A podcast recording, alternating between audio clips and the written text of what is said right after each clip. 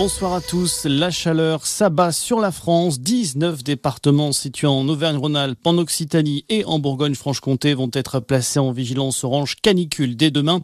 Les températures vont commencer à grimper jusqu'à 38 degrés avant un pic d'intensité lundi et mardi. Le mercure pourrait alors atteindre les 40 degrés par endroit. Dans ce contexte, une cellule interministérielle de crise se tient en ce moment au ministère de l'Intérieur.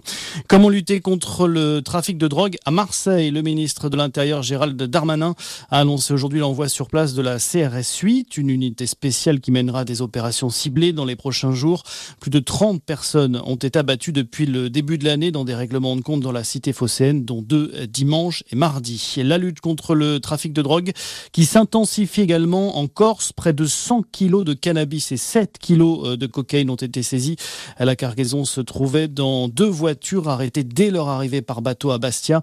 Le parquet évoque ce soir une prise record sur l'île à l'origine du démantèlement du réseau. Un renseignement anonyme reçu en février par les enquêteurs. Sept personnes ont été placées en garde à vue dans cette affaire.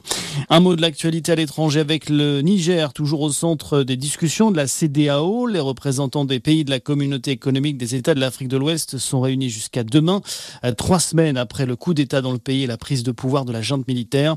Les détails d'une possible intervention militaire seront évoqués, même si la voie du dialogue et de la diplomatie n'a pas encore été totalement écarté pour tenter de trouver une issue à la crise.